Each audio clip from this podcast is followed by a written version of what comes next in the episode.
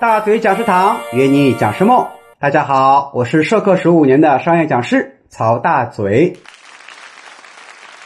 情景模拟授课需要注意哪些问题？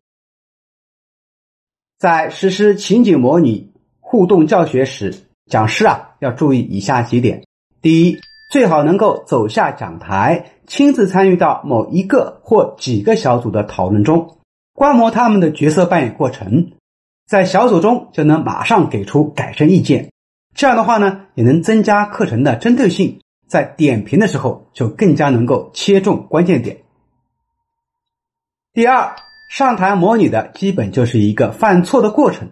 如果讲师一看大家浑身都是毛病，说不定会忍不住要去提出意见，这样呢就会打击学员的一个主动参与性。所以，当学员勇敢的站起来做模拟示范的时候，无论对错，都要先给予正面的肯定，然后再提出关键性的错误的纠正。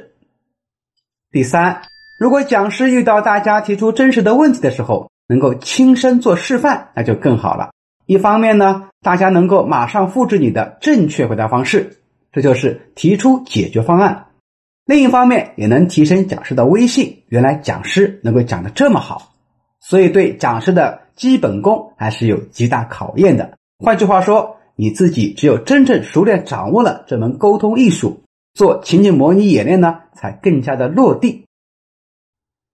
第四，如果旁边有一位助教，就能够把现场大家角色扮演出来的话术和讲师临场互动的应对方式录像或用文字记录下来。上完课之后呢，及时反馈给客户，那么客户的满意度啊，肯定是非常高。这就是课程交付。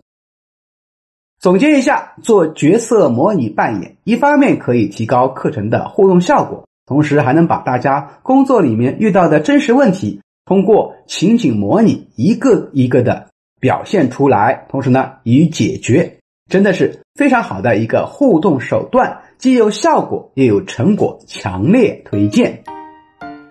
好了。关于情景模拟的一个技巧方法以及流程呢，我们就分享到这里，请持续关注大嘴教你当讲师，我们下期节目再见。